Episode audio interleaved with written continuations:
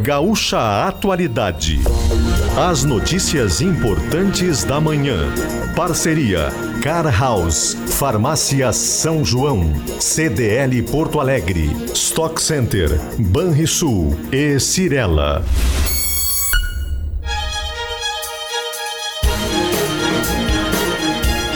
Leandro Stout e Giane Guerra.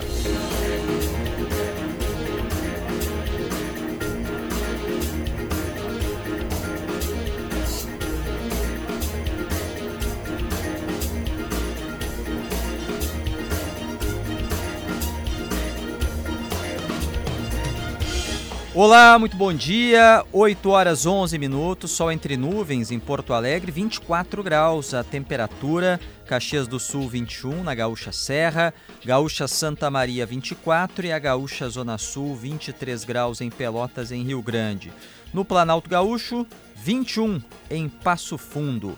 Gaúcha Atualidade, hoje quarta-feira, dia 8 de março de 2023 Dia Internacional da Mulher. Uma saudação especial a todas as nossas ouvintes. Gaúcha Atualidade chegando com as notícias importantes da manhã. Quais os melhores empregos no campo? Como fazer a transição de carreira e até de cidade para o campo, para viver no interior? Vamos falar sobre as oportunidades de trabalho no meio rural no Rio Grande do Sul. Em Brasília, o governo federal anuncia hoje os detalhes de um projeto de lei para promover igualdade salarial entre homens e mulheres. Rodrigo Lopes também vai trazer as últimas novidades sobre os presentes do governo da Arábia Saudita para o ex-presidente Jair Bolsonaro e a ex-primeira-dama Michele Bolsonaro. Nós vamos ouvir hoje os argumentos a favor e contra o projeto que desobriga a instalação de portas giratórias em parte dos bancos de Porto Alegre. Aprovada por vereadores, ela está aguardando uma posição para se transformar em lei ou não, uma posição do prefeito. No futebol, o Brasil de Pelotas venceu a Ponte Preta, avançou para a terceira fase da Copa do Brasil. As últimas da política, da economia, as informações do trânsito e a previsão do tempo a partir de agora no Gaúcha Atualidade. Chegou na Car House, na Car House Hilux Week. Aproveite! Mês da Mulher é nas farmácias São João. CDL Porto Alegre, sempre em movimento. Stock Center, preço baixo com um toque a mais. Banrisul na Expo Direto. Visite o nosso estande e conheça as melhores soluções para o seu agronegócio. E Cirela, Nova Olaria Residências, apartamentos com infraestrutura completa no coração da Cidade Baixa. Saiba mais em cirela.com.br. Em Porto Alegre, muita nebulosidade, o sol já até apareceu mais aqui na região da Ipiranga com Érico Veríssimo, agora encoberto pelas nuvens. Como vai começando a quarta-feira em Não Me Toque na Expo Direto, Giane Guerra, bom dia. Bom dia, Stout. Bom dia, ouvintes. 22 graus aqui no Parque da Expo Direto, em Não Me Toque, no norte do Rio Grande do Sul. Vocês voltaram a Porto Alegre. Eu fico aqui por mais um dia, retorno hoje à noite. Estou conferindo, então, o terceiro dia da Expo Direto, essa feira do agronegócio. Começou segunda-feira, vai até sexta-feira. Evento gratuito, né? Então, entrada gratuita para quem estiver passando por aqui, quem quiser ainda vir já foram 90 mil visitantes contabilizados, segundo a direção da feira. A ideia é passar dos 260 mil visitantes. Tem três dias para bater essa meta aí de visitação aqui no parque. Lembrando, né, o objetivo bater quase 5 bilhões de reais em negócios encaminhados, muitas empresas trazendo seus lançamentos aqui, muitos debates sobre tecnologia. Ontem se falou na, na Arena Agrotech sobre a contribuição de Israel para irrigação, né? e também hoje vai se falar sobre o Vale do Silício, tecnologias dos Estados Unidos que podem ser aplicadas aqui também e que podem inspirar as nossas empresas do Rio Grande do Sul. Essa é a minha provocação: inspirar empresas do Sul, inclusive startups, startups de jovens, startups de jovens experientes a tomarem a dianteira na e para oferecer essas tecnologias para o campo, o agronegócio gaúcho. Preocupação com o impacto da estiagem. A Gisele Leblin ontem falou sobre, sobre a atualização dos números de safra pela Emater, uma quebra grande no uma quebra grande também na soja, uh, mas a safra maior do que no ano passado, mas importante lembrar que é sobre uma base baixa de comparação, porque o ano passado foi ano de estiagem. Apesar de todos esses percalços, apesar de todas as dificuldades, o agro é forte, por isso que a gente está aqui, por isso que a gente vai falar hoje sobre, sobre profissões no agro. E também outras notícias da área de negócios. Uh, tivemos uma vencedora do leilão do terreno, de venda do terreno e parte dos prédios do IPA, no bairro Rio Branco, em Porto Alegre. Foi a Cirela que já havia feito uma proposta anterior, vamos falar sobre isso, mais detalhes sobre o que foi vendido desse terreno tão conhecido, que era do, do Metodista, grupo educacional que está em recuperação judicial. E também vamos falar sobre os planos da Petrobras para energias renováveis. Aliás, Petrobras fechou um acordo com uma empresa norueguesa para estudos de implantação de parques eólicos offshore, ou seja, no mar. E dos sete parques eólicos que integram este acordo, esta parceria entre Petrobras e Equinor, dois ficam no Rio Grande do Sul. Dois ficariam no Rio Grande do Sul, que por enquanto são ainda estudos para os projetos, Stout. Eu fiquei impressionado ontem, saí do parque pouco depois do programa, por volta das 11 horas, e tinha muita gente nos corredores já caminhando entre os estandes. E daí quando eu fui para o estacionamento, eu tive a dimensão da quantidade não só de carros, que no primeiro dia já tinha sido muito grande, mas o segundo dia da feira teve muitas excursões, muito mais do que no primeiro. Era uma fila imensa ah, de ônibus escolas, estacionados. Escolas, né, Stout? Escolas, grupos de produtores de, de diversas cidades que se reúnem e vão de ônibus, né? Facilita a viagem, fica mais barata também. E, e muitas escolas, muitos, muitos estudantes, ensino médio, ensino técnico, circulando pelo parque com uniforme. O parque, é, as ruas, né, que, onde são colocados os estandes, as casas, onde está aqui a casa RBS, elas são largas. Então, a, a, logística, assim, a caminhada das pessoas é muito tranquila e às vezes pode parecer, não, não dá a impressão de que tem tanta gente. Interessante essa tua observação de ver os veículos no estacionamento para ver a quantidade de pessoas, porque diferente de outras feiras que nós temos, né, enfim, eu já participei de tantas feiras aqui pelo Rio Grande do Sul e fora do estado. Os corredores, eh, as ruas são bastante largas, né? Então as pessoas conseguem se locomover facilmente. Passam os carrinhos né, aqui transportando né, as pessoas, porque o parque é muito grande e está sendo ampliado. Aliás, né, Stout, a gente até não, não enfatizou tanto isso aqui nos programas. A Expo Direto ganhou 30 hectares esse ano e a gente consegue olhar aqui a distância que já está em obras uma outra parte para uma nova ampliação do parque. 8 e 18 tem uma novidade chegando agora da Arquidiocese de Porto Alegre. O Papa Francisco nomeou mais um bispo auxiliar para a Arquidiocese de Porto Alegre, Monsenhor Juarez Albino Destro. Agora são cinco bispos uh, auxiliares da Arquidiocese de Porto Alegre, então bom trabalho ao Monsenhor Juarez Albino Destro, novo bispo auxiliar. Mais um, são cinco agora trabalhando na Arquidiocese de Porto Alegre. 8 e 19, vamos para as ruas para atualizar o trânsito, saber da movimentação pela cidade, a situação das rodovias. Leandro Rodrigues, bom dia. Bom dia, Stout. Bom dia a todos. Pois é, as rodovias para chegar à capital, especialmente 116 e 448, até cerca de 30 minutos, estavam bem complicadas. As duas. Geralmente uma é mais alternativa do que a outra especialmente a rodovia do parque, tem um movimento que acaba sendo bem melhor. Mas não foi o que aconteceu até cerca de meia hora, porque houve uma colisão no sentido interior Porto Alegre, junto da Avenida das Canoas, em Canoas, e isso provocou uma retenção ali de 2 quilômetros, 2 quilômetros e meio.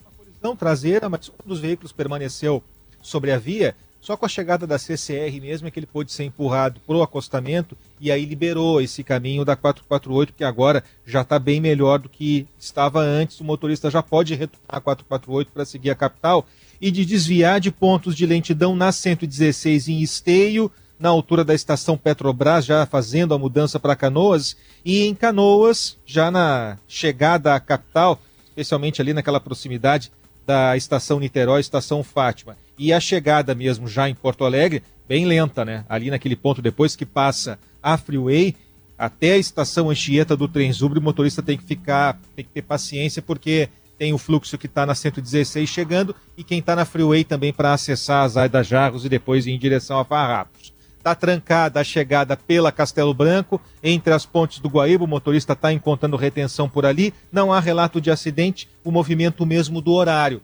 A gente chama a atenção para sinaleira fora de operação na Independência com a Ramiro Barcelos. Bem cedo, antes das 5 da manhã, houve uma situação ali de fogo em postes, em dois postes, um na Ramiro com a Castro Alves e outro já na Mostardeiro, Independência e Mostardeiro, quase em frente ao Hospital Fêmea, também outra situação de incêndio de fogo em fios que os bombeiros tiveram de atender ali, distante, cerca de 300, 400 metros um do outro. CE Equatorial já estava atendendo por Leandro Rodrigues, daqui a pouco volta em outro ponto com mais informações do trânsito e também uma melhor condição do sinal da comunicação. Informações do trânsito, Sindifisco RS, auditores fiscais, receita para um Rio Grande melhor e Ambientos 25 anos, incinerar resíduos de saúde, salva o planeta. Você acompanha o programa em imagens lá em GZH. Estamos na capa do site do aplicativo GZH ou direto no YouTube de GZH. Você inclusive coloca na TV, Smart TV em casa para também assistir ao Gaúcho Atualidade, além de ouvir. Eu estou no estúdio da Ipiranga com Érico Veríssimo em Porto Alegre e a, Ro e a, a Rosane, aliás, a Rosane hoje não está conosco. Ela não estará hoje, quinta e sexta provavelmente, porque ela começou uma nova etapa do tratamento médico. Então, um beijo, Rosane. Boa sorte, mais uma etapa. Ela deve voltar na semana que vem a estar conosco aqui no Gaúcha Atualidade. A Jane Guerra ficou mais um dia lá em Não Me Toque, está na casa da RBS, na Expo Direto, com um convidado para falar do emprego, da qualificação, das oportunidades no campo, Jane. É, estou aqui recebendo na Casa RBS o superintendente do Senar, Serviço Nacional de Aprendizagem Rural, superintendente Eduardo Condorelli. Bom dia. Bom dia, Jane. Bom dia, Stout. É uma Bom satisfação estar falando com todos vocês. Deixa eu contar a origem desse convite, da entrevista. Nós estávamos almoçando ontem ali na casa da Cotrijal e com o presidente da Farsul, inclusive Gedeon Pereira, estávamos falando sobre esse movimento de algumas pessoas de retorno para o campo e inclusive de pessoas e da vontade de, de algumas pessoas né, de, de ir para o campo, sendo que nasceram na cidade, no meio urbano, porque nós tivemos um movimento nas gerações anteriores de ida para a cidade, de saída do campo e ida para a cidade. Só que tem um resgate agora, uma valorização forte do agro, do campo, do agronegócio. E tem pessoas que gostariam de ir para o campo. E aí, Stout, o superintendente comentou que tem profissões que estão pagando muito bem, superintendente. Quais? Verdade. É verdade. Na verdade, o, nós temos aí uma situação no meio rural gaúcho, brasileiro como um todo, mas gaúcho em particular, que é muito pujante. O que se faz no Rio Grande do Sul acaba sendo muito observado pelos outros estados. É, não porque nós tenhamos as maiores propriedades, mas porque temos aquelas que se dedicam ao processo mais intensivo de produção, já que não são as maiores, e isso acaba servindo de exemplo para os outros estados. E à medida que nós vamos avançando significativamente na capacidade de produção no nosso estado do Rio Grande do Sul, nós vamos gerando oportunidades de emprego no meio rural que o que se observa são desconhecidas pelo meio urbano. Portanto, hoje nós já temos uma carência enorme de profissionais para trabalhar no meio rural, e não estou falando apenas de agrônomos, veterinários ou tecnistas, falo de pessoas que se dediquem a, a, tarefas mais comuns, inclusive, como operar máquinas agrícolas, a lida com os animais, etc.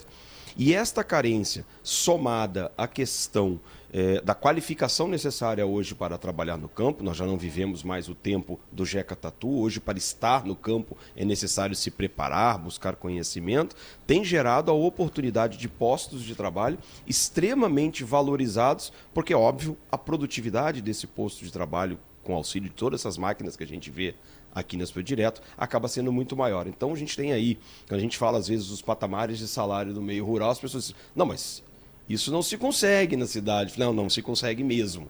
Né? É um outro perfil de vida, mas efetivamente com uma capacidade de gerar qualidade de vida muito grande para as pessoas, a partir, inclusive, da renda, que hoje muitas vezes é maior no meio rural do que na zona urbana. Qual é essa renda? Qual é esse patamar salarial hoje no campo, na propriedade rural? Stout depende muito da, obviamente, da função desse trabalhador, né? Mas nós podemos falar hoje aí que é muito raro alguém estar com um salário menor que R$ 2.000, 2.500 reais por mês no meio rural. Muito raro, por mais básico que seja o trabalho dele, tá? E efetivamente podendo chegar aí às raias dos 5, 6 mil reais em operadores de máquinas mais é, aprofundadas. Mas qual é a qualificação que precisa ter em termos de escolaridade? A escolaridade até não é o maior problema. O maior problema é que a pessoa busque aprender a lidar com máquinas que não é muito diferente de um telefone celular, mas que tem lá suas quatro, cinco telas de computador para serem é, operadas, comandadas, geridas, observadas. Né? Nós estamos falando de tratores que têm é, piloto automático, aquele, aquele sonho do automóvel autônomo que ninguém toca para dirigir. Bom, isso é uma realidade no meio rural há muito tempo já. Já se fazem seis, sete anos que os tratores, as pessoas praticamente não tocam no volante do trator. Não? Né? E tu tem ainda aí a chance, aí quando nós já partimos para é, técnicos de nível superior, estamos falando aí de agrônomos, veterinários, bom, aí os salários já vão para casa dos 7, 8, 9, 10 mil reais. Né? É isso que está acontecendo no meio rural do Rio Grande do Sul e do Brasil. E o que mais impressionante, não aparecem as pessoas para trabalhar e ao mesmo tempo a gente se apavora quando vê as notícias de desemprego na zona urbana. Fala, olha, tem alguma coisa errada nesse negócio todo. E um custo de vida menor em geral. Com porque certeza, a comida é mais barata, o aluguel é mais barata, o, a logística da pessoa, o transporte Jane, tem o um custo, custo menor também. O custo de vida chega a ser quase zerado em alguns casos. Quando a gente se depara com trabalhadores que são solteiros, por exemplo, que ainda não constituíram famílias, jovens, 25, 24, 28 anos de idade, e que, obviamente, pela natureza do trabalho, acabam morando na propriedade rural, bom, então aí, neste caso, a alimentação está coberta pelo empregador, o alojamento está coberto pelo empregador, a água, a luz, a televisão, é, o, o, o, a, o operador, o trabalhador, ele praticamente não gasta nada nesse período em que ele está na propriedade, porque, claro, se ele não tem uma família para sustentar, obviamente. Então, efetivamente, existem situações em que o salário quase fica líquido. A gente vê muito jovem chegando já de volta para o meio rural, porque está enxergando a possibilidade de sentar num trator que hoje não é mais uma coisa céu aberto, não é mais sem a disponibilidade, muito pelo contrário, são tratores com ar-condicionado, com banco com suspensão pneumática. Outra, é, é, olha, eu chego a dizer que existem, por exemplo, equipamentos de pulverização, né? Esses, esses gafanhotos, esses autopropelidos que nós chamamos, que é mais confortável que caminhonete para andar dentro dele, é como andar de ônibus leito. Então, efetivamente, é, mudou muito o espectro do que acontece no meio rural, seja inclusive na atividade pecuária, mudou muito essa questão toda. É, há uma carência gigantesca de mão de obra no interior. Você pode procurar qualquer sindicato rural no interior, qualquer cooperativa, e pensar, olha, eu queria me empregar numa propriedade rural. Eu acho que isso não vai levar mais que 10 minutos para aparecer a possibilidade de um emprego. Qual é a dica para quem mora na cidade, talvez não, não tenha um histórico de campo, nem da infância, nem da adolescência, mas pensa em morar, morar no campo? Qual é o caminho, qual é o tipo de formação para para seguir e onde buscar esses empregos? Porque não vai lá bater na propriedade rural, lá no interior, na porteira, para saber se tem vaga. Olha, eu entendo em primeiro lugar, né? A pessoa tem que é, conhecer um pouco mais do que é a vida no interior do estado. Quando a gente opta por mudar para cidades, né, de, como Porto Alegre, Gravataí, Esteio, seja de onde for, né, na zona metropolitana ou de grandes cidades, e opta por mudar para o interior do estado, nós estamos mudando o perfil de vida. Ou seja, aquela pessoa que imagina que vai mudar para uma cidade de 40, 50 mil habitantes e vai encontrar lá shopping center, cinema, é, festas, restaurantes maravilhosos, não vai encontrar isso. São cidades de médio e pequeno porte onde, obviamente, as opções de lazer, né, as questões é, de uma coisa de mais, mais qualidade, de lazer, são muito mais reduzidas, as opções são muito menores. Entretanto, como disse, é um lugar para a pessoa ir lá, trabalhar e ganhar dinheiro, né, que eu imagino é o foco de todo mundo no primeiro momento. Então, a primeira coisa é a pessoa entender que uma vida no interior não será provida de shopping center e de cinema. Né? Entretanto, é, hoje com acesso à tecnologia, né, a gente fica sabendo tudo o que acontece, acompanha por streams as questões dos filmes, vai numa uma televisão, né, você acompanha a, a, a RBS TV assistindo na parabólica, tá lá, né, na parabólica você vai lá e assiste a RBS TV. Então, tem consequência. Primeiro lugar é esse, então, conhecer a realidade do interior. Segundo, é conhecer um pouco mais, se informar um pouco mais do que é o trabalho no campo, perguntar para algumas pessoas E, obviamente, querendo fazer. Aqueles que têm famílias no Rio Grande do Sul é muito comum, né? As pessoas terem alguma ligação com o meio rural, um tio, um tio-avô, né? Uma, uma, uma, prima, alguém que mora no interior, tentar conversar um pouco mais para compreender. E a partir daí, sim, procurar as entidades representativas do, do, do setor, daqueles que têm a possibilidade de disponibilizar emprego, e efetivamente é, procurar o sindicato rural, procurar o sindicato dos trabalhadores rurais, procurar a cooperativa, procurar a Secretaria da Agricultura e, obviamente, pensar, olha, conhece alguém? Porque no Cine é raro que o produtor coloque lá a demanda por emprego no Cine. É muito raro. Né? É, o trabalho no meio rural ele acaba sendo um pouco além da questão apenas de relação de trabalho, porque quando, como muitos moram na propriedade rural, acaba se criando um vínculo de relação pessoal entre o produtor e o seu trabalhador. E efetivamente essa questão de, do comportamento, do jeito da pessoa, acaba sendo importante porque convi acabam convivendo as famílias dentro da propriedade rural, né? Sim, forma uma pequena comunidade, ah, é uma, inclusive. Sim, com certeza. Isso é bom. E, e, também fazer essa relação, né? Ter a relação, de, a relação com outras pessoas, né? O The Network, como se chama, também vale, com né? Com certeza. Para fazer cursos. O Senar tinha que, de repente, lançar um curso assim, uh, o guri de apartamento que quer ir para o campo. é uma boa ideia. que acha, superintendente? É uma, é uma boa ideia, é uma boa ideia. É, como é que é? Introdução ao meio rural, vai ser uma coisa meio assim. É verdade, é uma boa ideia. É, nós temos feito isso. A gente vê, por exemplo, essas pessoas que vêm é, de outros países, né? Nós temos aí vários imigrantes venezuelanos, alguns que vêm da África, as pessoas vindo de uma situação certamente muito mais difícil e às vezes aportando nas nossas grandes cidades do estado e do país continuando enquanto, claro, fogem das questões políticas, questões econômicas da sua, dos seus países, mas acabam tendo muita dificuldade econômica ainda. E eu imagino que todos eles se conhecessem o meio rural do Rio Grande do Sul, tenho certeza que iam encontrar muito provavelmente aquilo que vieram buscar. É, pela observação que eu faço, superintendente, nas mensagens que chegam pelo WhatsApp, é tudo uma questão de comunicação, porque tem muita gente interessada em mudar de carreira e até de cidade, sair da cidade e ir para o meio rural, mas não tem o caminho. E daí tem, por exemplo, a mensagem do Maurício. Hoje ele trabalha como motorista de aplicativo. Pergunta onde ele consegue esses cursos para qualificação para conseguir uma vaga de trabalho no campo. Tem uma outra mensagem que chega aqui, deixa eu ver se tem o nome. O Gilmar. Ele pergunta também onde acha o curso para aprender a operar trator. O Senar ele é o Serviço Nacional de Aprendizagem Rural. De que forma ele é, o Senar pode ajudar essas pessoas que estão na cidade. Esses cursos estão disponíveis nas cidades ou a pessoa precisa se mudar para o campo ou para as cidades do interior para buscar essa qualificação? Stout Jane, nós temos uma questão importante. O Senar, o primo rural do Sistema S, né? Primo do Senai, primo do Senac, né?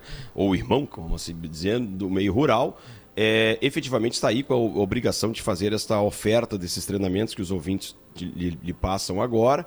É, nós temos uma relação formal com os sindicatos rurais de todos os municípios onde ele existe no estado do Rio Grande do Sul. Existe, inclusive, sindicato rural em Porto Alegre. Né, com o presidente Kleber Vieira, mas também nas cidades do interior do estado, praticamente nós temos relação com 165 sindicatos, alguns sindicatos trabalhadores rurais, mas nós temos uma, um hábito na nossa gestão que é de fazer o que chamamos de reunião de parceiros. Portanto, é uma reunião das entidades que vivem o agro naqueles determinados municípios, que se reúne periodicamente, a cada um mês, a cada dois meses, para organizar a, o chamado ao Senar de treinamentos uh, em função das demandas que receberam. Então, o que eu posso sugerir aos, aos nossos ouvintes é que eles procurem o Sindicato Rural, procurem os sindicatos trabalhadores, procurem a Prefeitura e digam que gostariam de participar de cursos do Senar. Fora isso, nós estamos nas redes sociais, tanto Instagram, Facebook, estamos é, com o nosso site, o www.senar.com senar-rs.com.br e aí a partir daí podemos atender a todos os, os que se interessam, indicando o melhor caminho. Tá? É, efetivamente, uma coisa fica clara: nós temos uma obrigação que é oferecer esses cursos que as pessoas procuram, estão comentando e efetivamente estamos à disposição para isso. Nós temos mais de 174 tipos de cursos disponíveis, temos aí praticamente quase 450 instrutores no interior do estado trabalhando, interior e capitais, seja onde for. Nós é que vamos ao encontro da turma, porque muitas vezes se dá lá no interior e seria muito pouco provável que a turma pudesse vir até nós. É mais fácil nós deslocarmos o profissional até lá. E, fora isso, a disponibilidade de ajudar em quantas vezes for necessário essas pessoas que procuram o meio rural. Eu entrei aqui, Stout, no endereço que o superintendente deu, senar.ifenrs.com.br, e ali logo embaixo do logo tem cursos, tem o link cursos. E aí eu entrei aqui, eles estão divididos por ordem alfabética, por letra, inclusive, porque são muitos. E aí tem curso de vários tipos de artesanato, de jardinagem, de licenciamento ambiental, manejo de animais, diversos animais, manejo de terneira, manejo de ordenha, manejo de equinos, para quem gosta, tem esse sonho de trabalhar com animais. Também sobre questões mais administrativas, né, mais burocráticas, sobre nota fiscal, sobre NR, as NRs, né, que são normas de segurança. E tem, ó, Stout, esse aqui é para ti, tá? Hum. Operação de drones, agricultura digital. Já vou entrar aqui e vou te inscrever, tá bem? Tá, esse é bom. Assim como o do trator, né? Até a gente falou nessa semana, a Jane, inclusive, superintendente, subiu num trator, nos lançamentos da, da Expo Direto, para contar o que tinha de conforto, de tecnologia ali. E realmente existe, exige uma, um conhecimento grande do operador porque não adianta ter uma super máquina com tantos recursos se a pessoa não, não sabe fazer o bom uso desses recursos todos. É um investimento é, eu, enorme. Eu, eu, brinquei. Eu perguntei assim, tem ar-condicionado? Ele olhou para mim, claro, e tem, tem aquecimento o, do banco. Até eu disse, o banco nossa. É, isso mesmo. É. Aliás, esse é um problema que nós temos tido e observado, que tem aumentado o índice de acidentes com máquinas, porque a coisa está tão automatizada que as pessoas acabam se dedicando a ficar olhando o WhatsApp enquanto estão no trator. E às vezes se deparam com alguma coisa inesperada na frente. Isso começou a acontecer de, de, tão automatizada, de tão qualificado que é esta máquina hoje, que é um trator, um pulverizador ou uma colheitadeira. Bom, então assim, eu, eu diria que o primeiro passo, talvez nesse, nessa mudança de quem está na cidade e gostaria de viver no campo, é entender o que é, é, o que é viver no campo, né? E eu acredito sim, superintendente, tem muita gente que não precisa ter acesso ao shopping todo dia, pode ser uma vez por mês, faz suas compras e tudo bem, vai no cinema uma vez por mês, mas que valoriza, né, o barulho do passarinho, né? Não é. ter trânsito congestionado, não ter o índice de violência, não ter aquela vida do campo, né? Tu chegar no eu adoro adoro chegar no mercado, me chamarem pelo nome, eu adoro isso. Então, eu vejo essas vantagens. Então, assim, quais seriam as regiões e as cidades do estado que teriam mais oportunidades para quem está nos ouvindo agora e está se coçando com essa ideia? Olha, a gente tem, pode dizer, Jane, que essa demanda está acontecendo no estado inteiro. Tá? É óbvio que as regiões que estão tendo uma expansão de atividade maior, essas regiões estão tendo mais carência. E nós estamos falando praticamente da metade sul do Rio Grande do Sul, que vem crescendo muito. E, obviamente, primeiro, tem uma densidade populacional muito menor, né? os municípios são muito maiores, muito menos. As cidades são poucas, né? então a, a disponibilidade de pessoas, inclusive, para trabalhar é muito menor. É, mas efetivamente nós temos regiões, mesmo na metade norte, que têm uma, uma, uma necessidade de trabalho intensivo muito grande e que muitas vezes é, não encontram essa mão de obra bem na hora em que tem necessidade, como é o caso, por exemplo, da fruticultura toda da região da Serra, que seguidamente precisa de ondas de trabalhadores, porque tem momentos da atividade em que há uma intensificação muito maior do trabalho e tem momentos em que a coisa está num processo mais latente. E eu só gostaria de, de, de amarrar e deixar claro aos nossos ouvintes, Stout, que há uma questão ainda. Se a pessoa diz, ah, mas eu não pensei em ir para o meio rural, eu não queria ir para uma fazenda, mas eu gostei dessa ideia de ir para o interior. É, hoje, o, o, a agropecuária gaúcha, a agropecuária brasileira, ela não gera emprego só dentro da porteira, que pese, já digo de cara, continua faltando muita gente para trabalhar dentro das porteiras. Mas efetivamente, a pessoa que é um mecânico diz assim: olha, não estou mais afim de ser mecânico em Gravataí, eu estou afim de sair daqui dessa zona metropolitana. Eu queria para uma coisa mais tranquila. Essas revendas de máquinas todas que estão conosco aqui, Johnny, na feira, Stout esteve aqui junto conosco na segunda-feira, Stout, todas elas, se você perguntar para qualquer uma das revendas de máquinas, para qualquer uma das fábricas de máquinas, elas vão dizer: estamos desesperados atrás de gente para trabalhar nas revendas. Nas oficinas, no setor de vendas, no setor de venda de peça. A gente está desesperado por trabalhar com gente nas empresas de revenda de produtos químicos, nas empresas que fazem recebimento de grãos, nos frigoríficos. Há uma carência de mão de obra, de trabalhadores em todo o agronegócio, não é só na agropecuária, é no agronegócio como um todo. E muitas vezes a gente enxerga, é impressionante, nós estamos lá no escritório em Porto Alegre, assim como vocês, e a gente enxerga, eu, fico impressionado quando eu vejo uma pessoa pedindo dinheiro porque está desempregado numa sinaleira em Porto Alegre, você fala, gente, caminha 50 quilômetros para o interior, que essa pessoa não vai ficar 10 minutos entra, entra aí no carro que eu te levo lá onde é tem quase emprego. isso, é quase isso. Superintendente, o Leandro Stout já me sinalizou aqui que tem mais uma pergunta, mas antes, porque o senhor falou da fruticultura da Serra e a gente ainda está né, lidando com a situação é, e esse fato dos safristas que foram resgatados na Serra e que trabalhavam para vinícolas, uhum. para prestadores de serviços de vinícolas e também de aviários.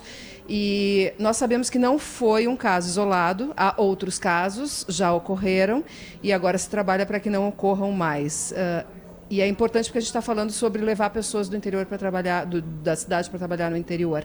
Não é assim o trabalho no interior não, e nas fazendas não, e no campo. Não, não, de jeito Não é para ser assim. Não, não é de jeito nenhum. Nós temos, é, nos parece muito claro, a gente tem acompanhado muito essa questão desse caso em particular e, e de outros casos é, que se relacionam a esta questão de safristas, né? Que é uma situação característica do meio rural, né? As coisas apertam muito na época de plantio, apertam muito na época de colheita. No inverno a coisa às vezes é mais tranquila. É, e se faz necessário o aporte de mais gente para ajudar em determinados momentos. O que nos parece que a gente precisa melhorar um pouco mais é essa compreensão da terceirização do serviço na questão da agricultura e da pecuária. É, nós todos conhecemos essas grandes empresas, as quais foram é, emitiram notas e se manifestaram, e sabemos do que elas significam para a nossa sociedade gaúcha. Né? São empresas que nós estamos acostumados a ver há dezenas de anos, algumas talvez há uma centena de anos.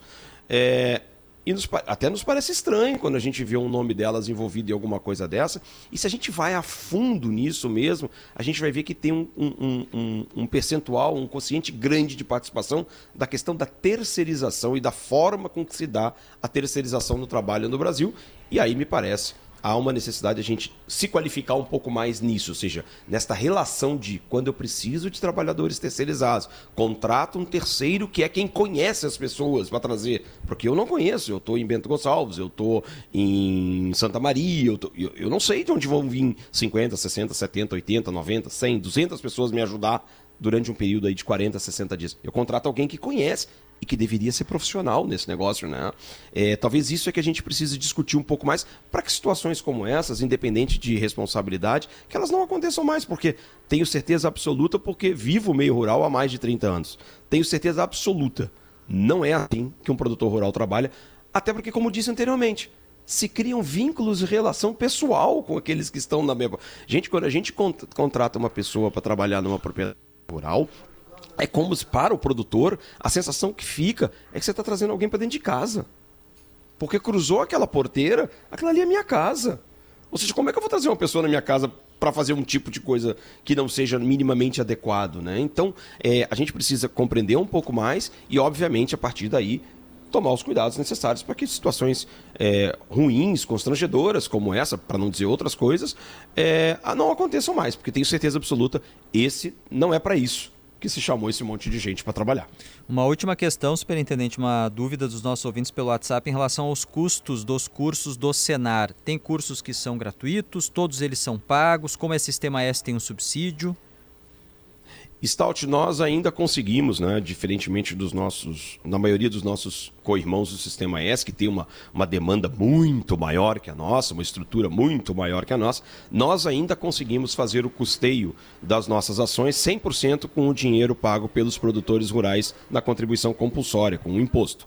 Então, efetivamente, todos que nos procurarem não pagarão nada para estarem nos cursos do Senar, porque nós ainda temos uma estrutura que nos permite é, fazer isso com a contribuição. Ou seja, nós não estamos dando um curso Stout, nós estamos devolvendo um dinheiro pago pela sociedade que serve efetivamente para isso. A nossa missão é essa: qualificar as pessoas do meio rural. Ótimo. Muito obrigado, superintendente do Senar RS, o Serviço Nacional de Aprendizagem Rural no Rio Grande do Sul, Eduardo Condorelli. Muito obrigado e uma boa feira. Obrigado a ti, Stout, obrigado, Jane, pelo convite. Certamente possam ter certeza que no meio rural, né, eu digo que há um Brasil que deu certo até hoje, está dando certo e continuará dando certo, que é o Brasil que acontece no meio rural do nosso, do nosso, da nossa pátria, no nosso país. E efetivamente isso se repete no Rio Grande do Sul. E a agropecuária, como certeza absoluta, ela não é parte do problema, muito antes, pelo contrário, ela é parte da solução do problema. Obrigado. Nossa cobertura da Expo Direto para Senar. Geração após geração, vamos juntos pelo seu crescimento, da produção ao alimento seguro na mesa da população. Esse é o compromisso dos profissionais do CREA-RS. Expo Direto Cotrijal, de 6 a 10 de março em Não Me Toque. Sebrae RS na Expo Direto Cotrijal. Tem informações aqui de problemas no trânsito, acidentes. Começamos lá com o o norte do estado, região do Planalto, tem um acidente com morte na BR 285 em Passo Fundo. Ginter Schiller, bom dia. Bom dia, Stout. Bom dia a todos que nos acompanham. Exatamente, por volta das 7h40 aconteceu essa colisão envolvendo um Ford Fiesta e um caminhão Scania. Conforme as informações que nós apuramos junto à Polícia Rodoviária Federal, o Fiesta tentava fazer o acesso a uma universidade aqui às margens da rodovia quando então acabou sendo atingido por esse caminhão que seguia no sentido Passo Fundo até Carazinho. A passageira do Fiesta, uma idosa de 76 anos, faleceu no local e a, e a condutora, filha dela, uma mulher de 51, foi encaminhada ao Hospital de Clínicas por, por equipes de socorro. O trânsito aqui permanece né, fluindo nas duas pistas, mas é lento, uma vez que o caminhão está com parte da estrutura em cima da pista a Polícia Civil acaba de chegar aqui também para fazer o, o, início do trabalho de investigação do, do que aconteceu nesse acidente, né? E então o trânsito tem uma certa dificuldade. Os condutores que estiverem indo pela rodovia 285 puderem utilizar de rodovias paralelas, utilizem, porque o Instituto Geral de Perícias ainda não chegou. E assim que ele chegar, então, aí vai começar o trabalho de perícia, que deve demorar mais um tempo e prejudicar um pouquinho mais o trânsito. Então fica aí nossa informação para todo mundo que estiver circulando pela BR-285, trânsito bastante complexo aqui na região do quilômetro 294, entre uma universidade e um hospital aqui em Passo Fundo, Stout. Ouvintes alertam também para um acidente na BR-386. Qual o trecho, Leandro Rodrigues? É bem no trevo de Nova Santa Rita, Stout. Ali é um local que volta e meia tem acidente, não é novidade, não, não, não nos surpreende. Um acidente, segundo a Polícia Rodoviária Federal, envolvendo dois caminhões e um automóvel. A informação inicial é de que não há feridos e uma faixa está bloqueada em função dessa situação junto ao trevo de Nova Santa Rita, pegando a 386 em direção a Canoas. É isso que os motoristas estão enfrentando por ali. A gente até está em deslocamento para aquele ponto para conferir melhor essa situação. Tem relato que chega agora também de acidente na 116 em Canoas, adiante ou junto do viaduto da Boqueirão, em direção a Porto Alegre. Perdão, acidente não, veículo estragado. Então, quem está ainda na 116 em Canoas, naquela proximidade do viaduto da Boqueirão em direção à capital, já fica com um olho vivo para essa situação que também causa algum impacto ali naquele ponto da 116 para os rumos, para os lados da capital. A gente está saindo agora da área central, fazendo esse contorno aqui do mercado público. Também está bem lento aqui a Júlio de Castilhos, aqui para quem quer chegar à rodoviária ou para quem quer pegar depois o caminho do túnel da Conceição. Vem com paciência por aqui que está bem movimentado. 8h48, 24 graus, sol entre nuvens, mais nuvens do que sol agora na área central de Porto Alegre. Gaúcha Atualidade de Car House, chegou na Car House, Hilux Week. Aproveite! Mês da Mulher é nas farmácias São João. CDL Porto Alegre sempre em movimento. Stock Center, preço baixo com toque a mais. Banrisul na Expo Direto, visite nosso estande, conheça as melhores soluções para o seu agronegócio. E Cirela, nova olaria residências, apartamentos com infraestrutura completa no coração da Cidade Baixa. Saiba mais em cirela.com.br. Depois do intervalo, as últimas da política direto de Brasília com Rodrigo Lopes.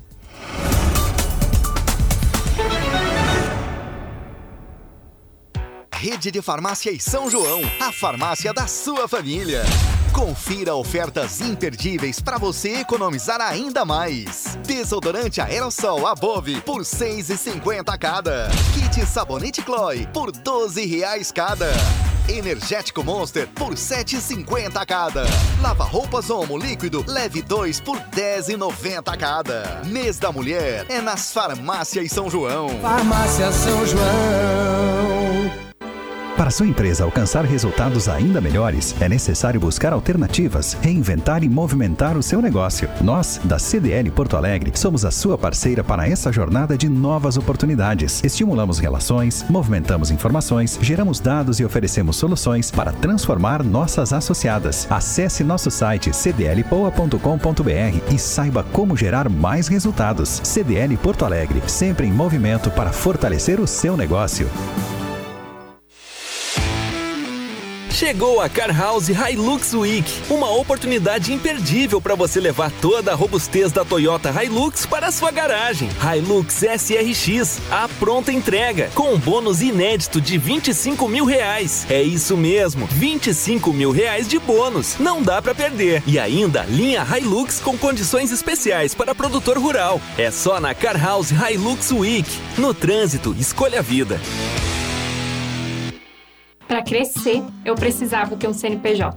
A Sara sempre quis ter a própria empresa. Também tem esse sonho? Fui orientada a fazer o MEI e foi um divisor de águas. A Mari queria se formalizar. E você? Eu queria colocar o planejamento do meu negócio em prática. A Nívia teve apoio para tirar as ideias do papel. O que você procura? Se você também quer abrir o teu próprio negócio, o Sebrae é para ti. Acesse sebraeprati.com.br e conta com a gente. O Sebrae é para ti. Tu viu, Márcia? O Tribunal de Justiça, hein, apresentou um projeto com 18% nos salários dos juízes. Pois é, Jorge. Mas para nós, servidores, até agora nem negociação teve com o sindicato. Olha, só tem uma saída, viu? É mobilizar todo mundo para a Assembleia Geral dia 13, com um indicativo de greve. Todos e todas na Assembleia Geral do dia 13 de março, às 13 horas, na frente do Tribunal de Justiça em Porto Alegre. Sindijus, na luta por mais justiça. Porto Alegre receberá um novo polo gastronômico assinado pelo Mercado Paralelo e um empreendimento único na Cidade Baixa. Cirela Goldstein apresenta Nova Olaria Residências, apartamentos de 63 a 90 metros quadrados, com suíte, lazer no rooftop e infraestrutura completa. O futuro chegou à Cidade Baixa e ele é surpreendente. Visite o decorado e a experiência no icônico Nova Olaria, na rua Lime Silva 776, cirela.com.br.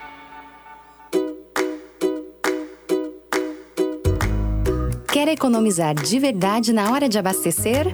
Baixe o aplicativo Sim Rede e ganhe desconto na hora. E para ficar ainda melhor, tem produtos da conveniência com descontos exclusivos. Pesquise por Sim Rede na sua loja de aplicativos e aproveite!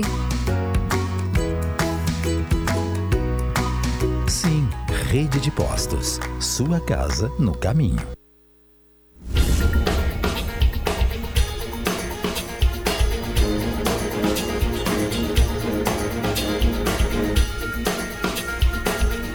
Oito horas 52 minutos. Sol entre nuvens em Porto Alegre, 25 graus a temperatura na capital gaúcha.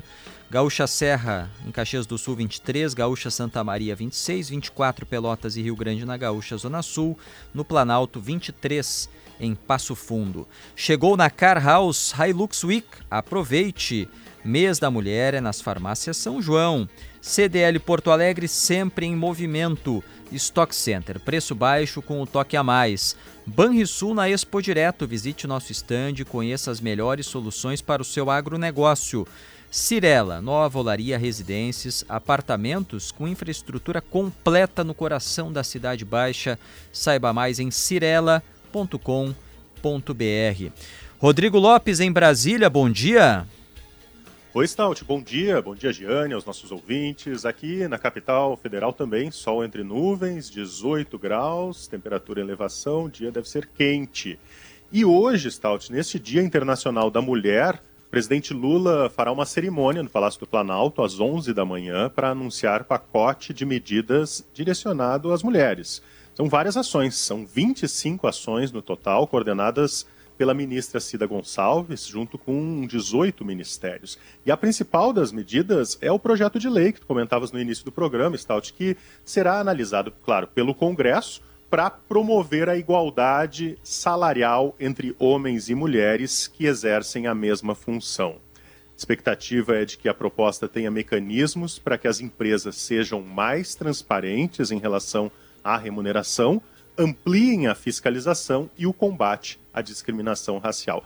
A gente não tem muitos detalhes ainda, isso vai ser divulgado a partir das 11 da manhã no Palácio do Planalto, mas uma das ideias é elevar o custo de multa aplicada àqueles empregadores que descumprem né, essa ordem de paridade, ou seja, aqueles que pagam um salário mais alto para homens do que para mulheres, no caso da mesma função. São várias ações, a gente vai daqui a pouco saber mais detalhes, mas tem, por exemplo, uma medida importante aqui que trata um decreto que trata da dignidade menstrual, com compromisso de distribuição gratuita de absorventes no Sistema Único de Saúde. Sobre economia, vocês falavam aí sobre o campo, né?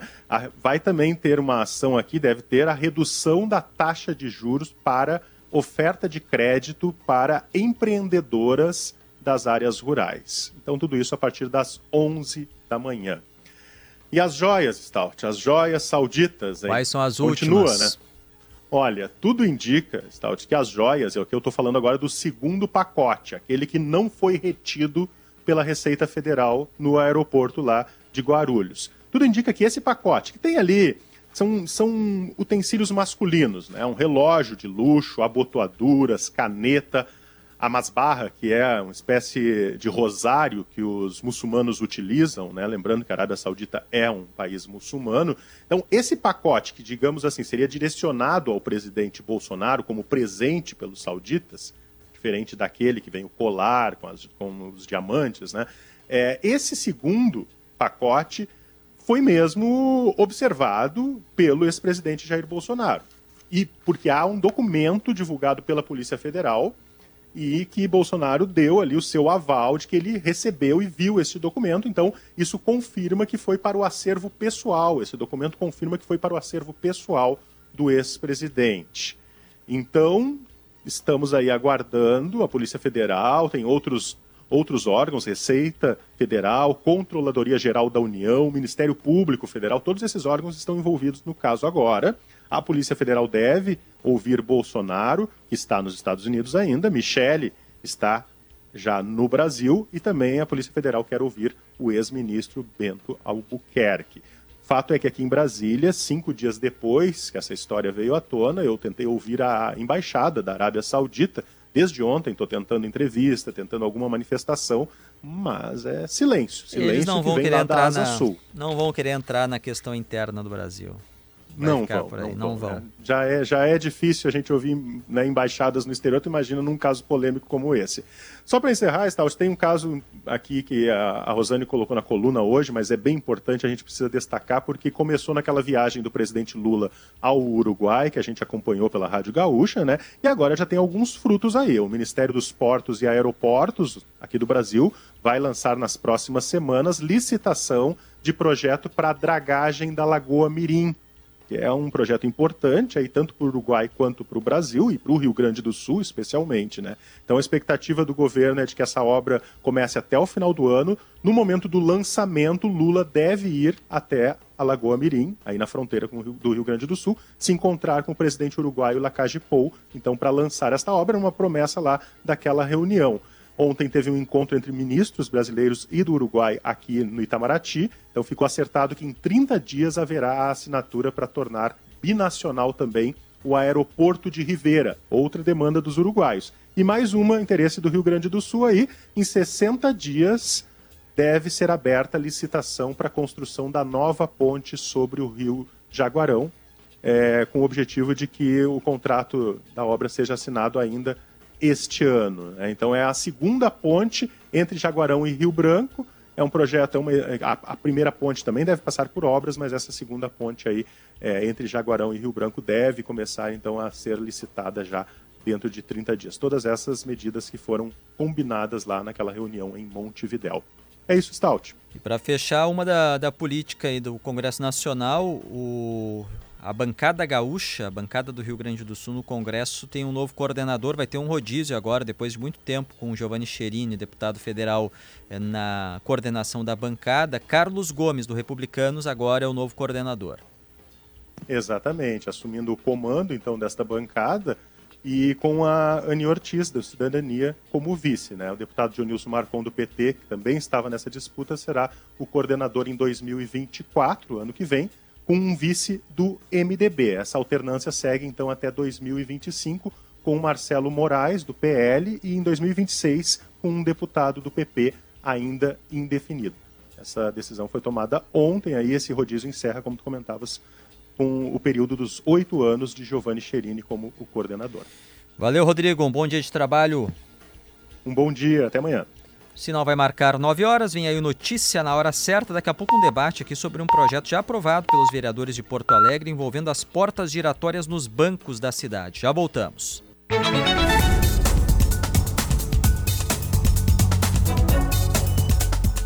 9 horas 6 minutos, Gaúcha Atualidade de volta. Manhã de quarta-feira com sol entre nuvens, 25 graus em Porto Alegre, Caxias do Sul tem 23, Santa Maria 26, 25 Pelotas e Rio Grande, Passo Fundo 24, 27 Uruguaiana, 26 graus em Santa Rosa e Bagé, no litoral norte, agora 27 graus em Capão da Canoa.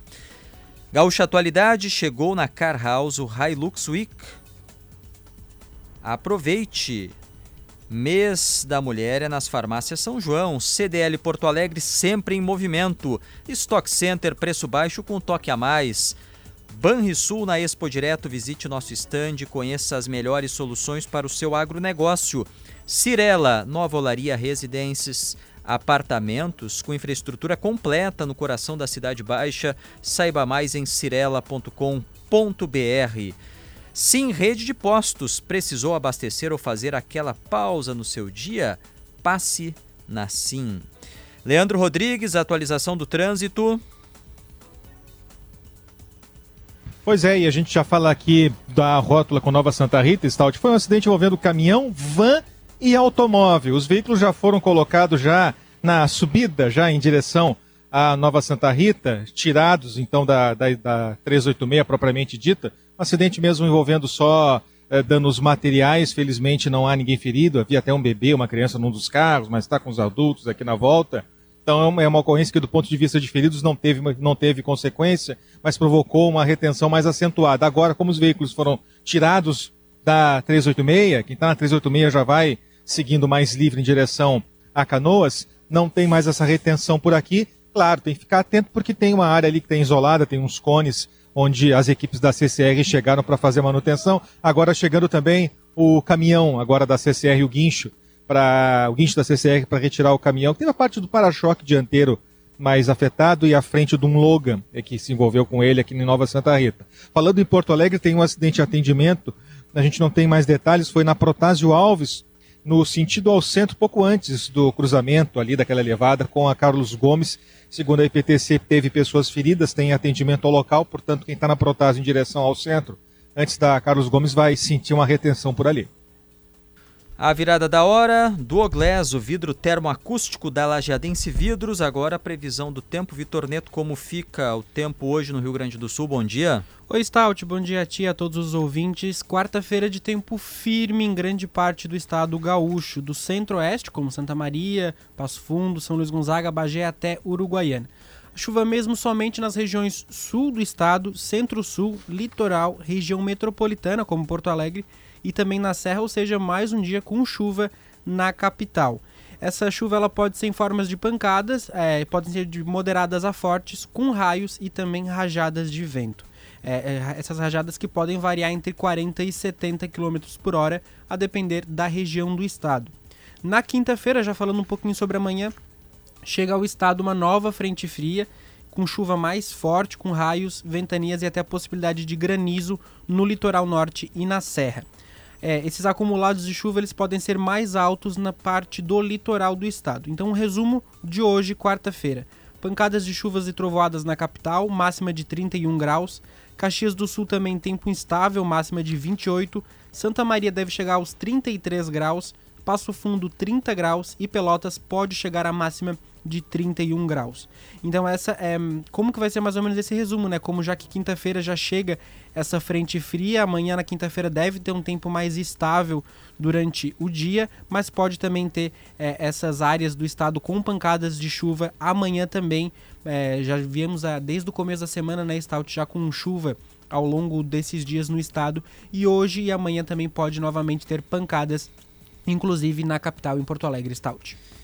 Mais um dia de calor e abafamento. Ontem chamava a atenção não só a temperatura, mas a umidade do ar alta. Aliás, agora continua alta, 84% a umidade do ar. Ontem estava muito abafado, muito úmido o ar com calor no final de tarde. E tivemos chuva em alguns pontos de Porto Alegre. Aliás, a Zona Norte teve um momento ali no meio da tarde de chuva bem forte. Valeu, obrigado, Vitor. Feito Stout. Vitor Neto com a previsão do tempo, 9 e 11.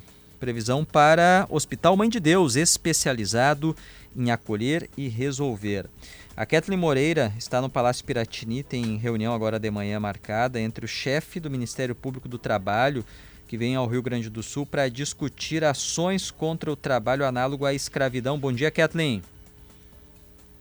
Bom dia, Stout. Bom dia a todos os ouvintes. Isso mesmo, está começando agora a reunião do governador Eduardo Leite. Ele está recebendo o procurador-geral do Trabalho, José de Lima Ramos, nessa manhã aqui no Palácio Piratini. Nós estamos aguardando porque em seguida vamos ter acesso a essa reunião junto com os outros colegas da imprensa para fazer um primeiro registro e depois teremos daí um pronunciamento do, govern do governador e do procurador-geral do Trabalho que eles vão falar sobre as medidas que foram tratadas nessa nessa reunião. O que já podemos adiantar é que eles vão discutir ações de combate à exploração de trabalhadores. O procurador-geral vai apresentar uma proposta de acordo de, co de cooperação aqui com o governo gaúcho e esse encontro conta com as presenças de outros procuradores, procuradores-chefes do Ministério Público do Trabalho aqui no Rio Grande do Sul, também representante da Bahia, e é uma reunião que foi motivada em função do resgate de 207 homens, sendo 198 baianos em Bento Gonçalves há duas semanas, esse caso que a gente vem acompanhando os desdobramentos. Na sequência, o procurador já tem uma outra agenda aqui em Porto Alegre. Ele vai se reunir com o Procurador-Geral de Justiça, Marcelo Lemos Dornelles, às 11 horas da manhã, na sede do Ministério Público do Rio Grande do Sul. Na Expo Direto, Gisele Lebrin, quais são os destaques de hoje? Bom dia. Bom dia, Leandro. Bom dia para quem está nos ouvindo. Eu vou dar um destaque, porque eu sei que vocês são testemunhas desse destaque, que é do desempenho do pavilhão da agricultura familiar, que começou a feira já quebrando marcas, viu? Primeiro dia de movimentação no pavilhão da agricultura familiar já registrou aí um resultado de vendas quase 40% maior do que o primeiro dia de vendas do ano passado. Eu recebi a informação aqui da Secretaria de Desenvolvimento Rural, foram 233 mil e uns quebradinhos aí, viu? E no primeiro dia, o que representa então 38% a mais, no ano passado tinha sido R$ 168.409,35 com 35 centavos, o que indica o apetite sempre crescente por esses produtos. A gente já falou aqui em outras ocasiões, né, Leandro e, e a Giane também. A Giane, inclusive, me disse que contribui, contribuiu bastante para esse resultado, né? O pessoal visitou, sei que vocês tiveram. Ainda não consegui passar Isso lá. Que... Hum. Isso que só almoçamos, Gisele, mas uh, uh, eu ainda vou. As encomendas eu ainda vou comprar hoje. Então eu vou entrar na contabilidade das vendas que vai ser divulgada aí nos próximos dias, tá? Tá bem. Importante só para as pessoas, ah, mas por que, que ela está falando do dado de segunda-feira?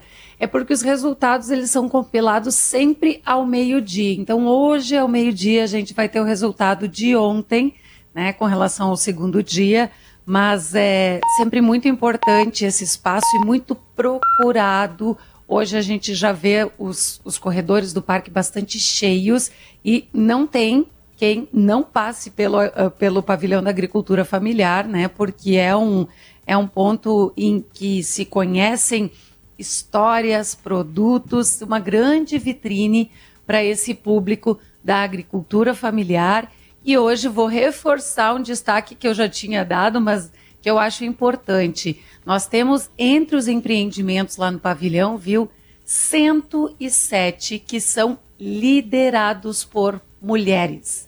Quer dizer, liderados são elas que estão no comando. Algo que é muito importante, porque a presença feminina, ela sempre existiu no meio rural, na produção, mas agora a mulher buscando esse espaço que é de comando, de liderança e que é tão importante porque a mulher está cheia de capacidade de tomar as rédeas, de assumir esse, esse papel de comando. Aliás, hoje aqui, viu, a gente vai ter na parte da tarde, tem uma programação especial da Expo Direto mesmo, com relação às mulheres. Nessa agora pela manhã tem uma visita guiada com 170 mulheres estão circulando pelo parque, conhecendo, recebendo informação. E na parte da tarde, a partir da uma e meia, vai ter um encontro de empresárias rurais no auditório central aqui do parque. É um convite para conhecer as belíssimas histórias também. A gente vai ter eventos também Campo em Debate, agora pela manhã às 10 horas, depois à tarde às 16 horas, porque merece ser destacado esse protagonismo, esse papel importante da mulher no campo. Gisele Leblin circulando pelo parque, daqui a pouco a Giane vai também, vai sair da Casa RBS e vai circular pelo parque, trazer mais novidades aqui, curiosidades no Gaúcha Atualidade. Chegou a Car House Hilux Week, uma oportunidade imperdível para você sair de Hilux, Hilux SRX, a pronta entrega com bônus inédito de 25 mil reais. Ofertas imbatíveis nas farmácias São João. Desodorante aerossol a R$ 6,50, R$ 6,50 cada. Kit sabonete Chloe, só R$ 12,00. Vá até a loja mais próxima e aproveite. CDL Porto Alegre está sempre em movimento. Para ajudar a sua empresa, acesse cdlpoa.com.br e saiba como gerar melhores resultados para o seu negócio. A nossa cobertura da Expo Direto com a Gisele Leblin, Senar, geração após geração. Vamos juntos pelo seu crescimento da produção ao alimento seguro na mesa da população. Esse é o compromisso dos profissionais do CREA-RS. Expo Direto Cotrijal, de 6 a 10 de março, em Não Me Toque, e Sebrae RS, na Expo Direto Cotrijal. Giane Guerra com os destaques da economia para Fê Comércio, a força do sistema ao seu lado, tem resultado o leilão para venda de uma parte dos prédios e de terreno do IPA em Porto Alegre. É um terreno de mais de 40 mil metros quadrados, 40 mil metros quadrados no bairro Rio Branco, em Porto Alegre. E ele foi a leilão a tarde passada, um leilão que foi realizado pela, pela Norton, pelo leiloeiro Norton Fernandes, e quem levou foi a Cirela. Quem levou foi a Cirela, que fez uma proposta anterior já nessa modalidade de leilão, isso é possível de fazer, e a proposta vinculava o valor que vai ser pago ao valor de venda dos empreendimentos que a consultora pretende erguer no local. Então vai ser 28% do valor geral de vendas, o chamado VGV, uma sigla muito usada no setor imobiliário. Então, pelos cálculos, deve ser uma média de 190 milhões de reais. Se o projeto tiver mais torres, pode chegar a 272 milhões de reais, mas tem um mínimo tá, de 133 milhões de reais. O valor mínimo a ser pago pela Cirela, então, por, pelo terreno e por parte dos prédios. Por que parte dos prédios? Bom, a Cirela vai poder usar apenas, uh, vai poder usar menos de 27 mil metros quadrados desses 41 mil. Ela não vai, uh, não vai poder usar a parte onde estão os prédios históricos, porque neles continuam sendo realizadas as atividades educacionais e religiosas. O IPA, ele é da educação metodista. E a educação metodista, né, com uma, uma grave crise financeira que se prolongou por alguns anos, acabou recentemente pedindo recuperação judicial e está vendendo algumas operações operações para levantar o valor, para pagar as dívidas e manter a operação, mais enxuta, claro, mas manter a operação, Stout. Jane, a Petrobras pode fazer uma aposta de energia renovável com investimento na energia eólica em alto mar na costa do Rio Grande do Sul? Isso mesmo. Uh, interessante isso, foi um comunicado que foi apresentado ao mercado a partir de um acordo que foi fechado pela Petrobras com a empresa norueguesa Equinor. Esse acordo envolve uh, um avanço, uma aposta mais forte da Petrobras em estudos que estão sendo feitos para a instalação de sete parques eólicos offshore. Offshore são aqueles parques eólicos que os aerogeradores não ficam em terra, como a gente está acostumado a ver aqui no Rio Grande do Sul. Rio Grande do Sul pioneiro, inclusive, nos parques eólicos no país. E, a, e os aerogeradores, neste caso, offshore, eles ficam no mar. Não pode ainda, o Brasil ainda não tem aerogeradores no mar, mas está avançando numa legislação, numa regulamentação que permita isso. Como essa é uma tendência, inclusive para depois fabricação de outros tipos de energia, como hidrogênio, para poder exportar, principalmente para a Europa, tem já projetos que estão pedindo licenciamento ambiental no IBAMA, porque é o IBAMA que dá o licenciamento ambiental para esses projetos no mar. E a Petrobras, então, fez essa parceria. E desses sete parques eólicos, dois deles seriam no Rio Grande do Sul, somando 300 aerogeradores para serem instalados na, em água. Uh, no mar. Importante lembrar, não é o anúncio do projeto, é o anúncio de uma parceria, mas que é super importante porque envolve investimentos muito altos, são investimentos altos. Os aerogeradores no mar são muito maiores do que esses que nós estamos acostumados em terra. E é uma tendência, inclusive se fala que seria uma nova vocação econômica para o Rio Grande do Sul, a geração de energia eólica, energia a partir do vento, com esses equipamentos instalados no mar. E vem dentro do, da linha que a nova direção da Petrobras e que o governo Lula tem colocado, de que a Petrobras vai fazer uma transição energética. O, nos últimos anos, ela focou em exploração de petróleo. E agora, novo presidente da Petrobras, Jean Paul Prats, inclusive na primeira entrevista coletiva dele que eu assisti, me chamou a atenção. Ele abriu a entrevista falando que a nova gestão da Petrobras, a estratégia da Petrobras, será também ter a sua transição energética. Sendo que a Petrobras Biocombustíveis, né, a Petrobras Biocombustíveis estava, inclusive, em um processo de privatização que, com certeza, agora está suspenso, Stout. 25 graus, sol agora já firme em Porto Alegre, diminuiu a nebulosidade na área central, aqui na região dos bairros Azenha, Menino Deus, nos estúdios da Rádio Gaúcha. Jane, fazer o seguinte, eu vou para o intervalo, na volta nós teremos um debate aqui sobre as portas giratórias dos bancos em Porto Alegre e na sequência eu te chamo de um outro ponto do parque da Expo Direto Cotrijal e não me toque, tá bom? Tá bom, vou pegar aqui meu microfone sem fio e vou começar meu deslocamento. A próxima pauta é Jane no Parque, Stout. Jane no Parque. Daqui a pouco alguma curiosidade envolvendo a Expo Direto que vai até sexta-feira lá em Não Me Toque. A notícia não tem hora para acontecer e para você saber dos fatos no exato momento em que acontecem, a dica é assinar GZH. Em um clique, você vai ter as principais notícias do Rio Grande do Sul, do Brasil e do mundo tudo em tempo real. Aproveite que GZH está com uma oferta super especial agora no mês do consumidor e assine. Entra lá, assine gzh.com.br. Assine gzh.com.br e escolha o plano da sua preferência. Temperaturas já altas para o horário em várias cidades. Porto Alegre já subiu um pouco mais, 26 graus. Caxias do Sul tem 24, 27 Santa Maria e a Gaúcha Zona Sul com 26 Pelotas, 24 em Rio Grande. Temperatura para Sim Rede de Postos. Precisou abastecer ou fazer aquela pausa no seu dia? Passe na Sim. Intervalo e na volta vamos ter debate, mais vozes no Gaúcha Atualidade.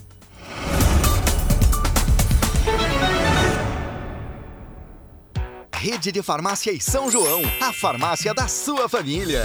Confira ofertas imperdíveis para você economizar ainda mais. Desodorante aerossol Above por R$ 6,50 cada. Kit sabonete Chloe por 12 reais cada. Energético Monster por R$ 7,50 cada. Lava roupas Omo líquido leve 2 por R$ 10,90 cada. Mês da Mulher é nas Farmácias São João. Farmácia São João. Estamos numa agência bancária em Porto Alegre onde bandidos fortemente armados fazem de refém dezenas de clientes e funcionários. A agência não tinha porta de segurança e os assaltantes puderam entrar com armamento pesado. É isto que acontece quando não há portas giratórias. A lei de insegurança bancária deixa as agências de portas abertas para o crime. Não dá para aceitar. Veta Melo. Sim de bancários, diga sim para quem defende você. Porto Alegre receberá um novo polo gastronômico assinado pelo Mercado Paralelo e um empreendimento único na Cidade Baixa. Cirela Goldstein apresenta Nova Olaria Residências, apartamentos de 63 a 90 metros quadrados, com suíte, lazer no rooftop e infraestrutura completa. O futuro chegou à Cidade Baixa e ele é surpreendente. Visite o decorado e a experiência no icônico Nova Olaria, na rua Lime Silva 776, cirela.com.br. Somos feitos de gente que cresce, de pessoas que produzem, que semeiam porque acreditam no amanhã. Somos o agro. O agro que inspira, que debate, que investe. Porque nossos sonhos são a realidade do amanhã. E o nosso legado é uma semente que germina novos plantios. Expo Direto Cotrijal 2023. De 6 a 10 de março em Não Me Toque. Patrocínio. Singenta. Intacta 2 Extend e Iara. Realização Cotrijal. Compre no Stock Center de onde estiver e escolha receber em casa ou retirar na loja. Acesse o site estoqueonline.com.br ou baixe o app Estoque Online e confira as ofertas especiais que preparamos para você curtir com muito mais economia e diversão. Estoque Online, um toque de praticidade para a sua vida. Aqui no Stock Center seu dinheiro rende mais. Para crescer, eu precisava ter um CNPJ. A Sara sempre quis ter a própria empresa. Também tem esse sonho? Fui orientada a fazer o MEI foi um divisor de águas. A Mari queria se formalizar. E você? Eu queria colocar o planejamento do meu negócio em prática. A Nívia teve apoio para tirar as ideias do papel. O que você procura? Se você também quer abrir o teu próprio negócio, o Sebrae é para ti. Acesse sebraeprati.com.br e conta com a gente. O Sebrae é para ti. Quando você paga seu IPTU, você faz Osório acontecer. E no último ano foram muitas as conquistas que melhoraram a vida de todos. Foram 22 quilômetros de pavimentação em nossas ruas e distritos. 9 milhões de reais foram investidos na qualificação das escolas municipais. E o acesso à saúde aumentou com a contratação de médicos e a disponibilização de mais exames para a população. Pague seu IPTU em cota única até 15 de março e ganhe 10% de desconto. Prefeitura de Osório. Um governo para todos.